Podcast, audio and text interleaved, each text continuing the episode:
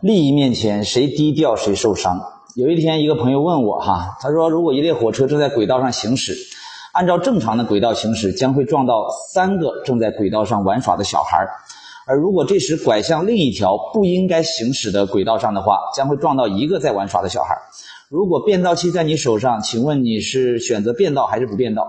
我当时坚定地说不变。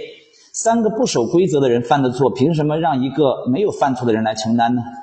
听到这里，大部分人就会跟我杠精啊，说我冷血残忍。其实这就是大部分人赚不到钱的原因。心软的人是赚不到钱的，因为在他们的世界总是会考虑别人的利益，被内心的道德情感束缚得太深。而那些真正赚大钱的人都是理性且残忍的，就是永远按规则办事儿啊，该给别人的一分不能少，不该给别人的一分也不能让。人性都是得寸进尺的，不够狠的人最终都会活成弱者。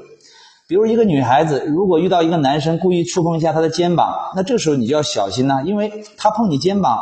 你没有反应，他就会尝试碰你身体的其他部位啊。同理，如果有男生跟你开带颜色的玩笑，你只是礼貌性的笑一下，这只会鼓励他越讲越过分。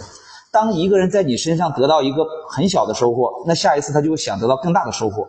所以啊，当有人触碰到你的底线原则的时候，你要第一时间叫他滚。如果有人触碰了你的利益，你不要不好意思，必须毫不退让的抢回来，否则你就穷一辈子啊。就这么简单，关注我，给你实在干货，拜拜。非常好。